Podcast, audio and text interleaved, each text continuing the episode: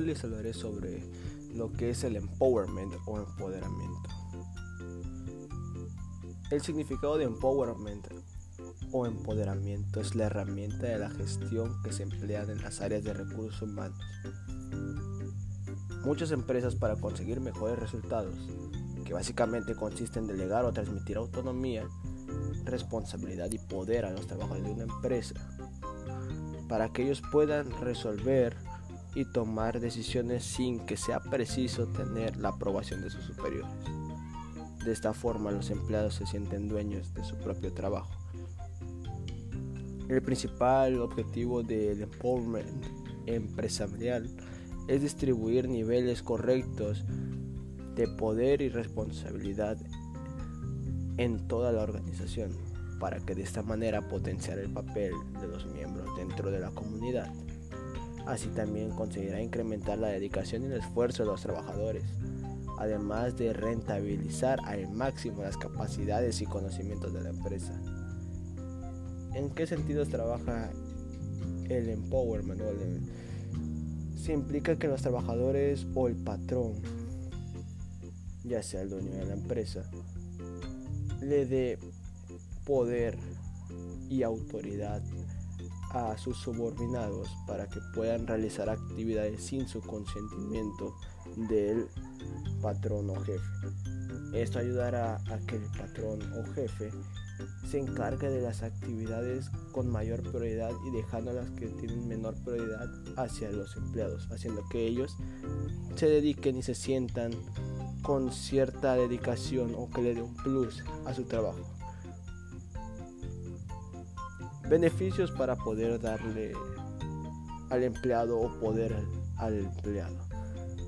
Los trabajos que se cuentan con mayor autoridad pueden realizar sus funciones, más responsabilidad para la realización de sus áreas y mayor autoridad para resolver los contratiempos.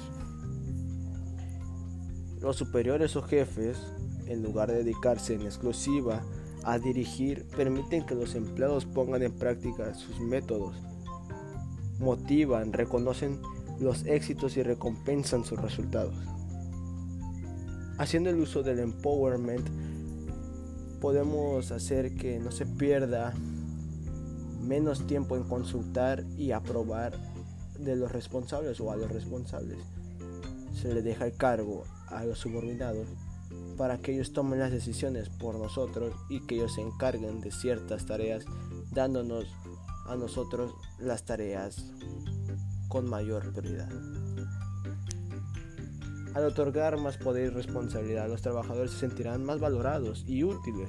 Esto repercutirá en una mayor autoestima en el trabajo y el compromiso con la compañía. Habrá un aumento de productividad, una mejora la calidad, mayor competitividad, mayor resultados, mejores resultados también y más satisfacción para el cliente. Se corrige una centralización excesiva de poderes de la organización, haciendo la repartición hacia los subordinados. Contribuye a formar el trabajo en grupo y la toma de decisiones inmediatas ante el cambio del entorno de la empresa. Hablemos un poco sobre lo que es empoderar o cómo funciona el empowerment.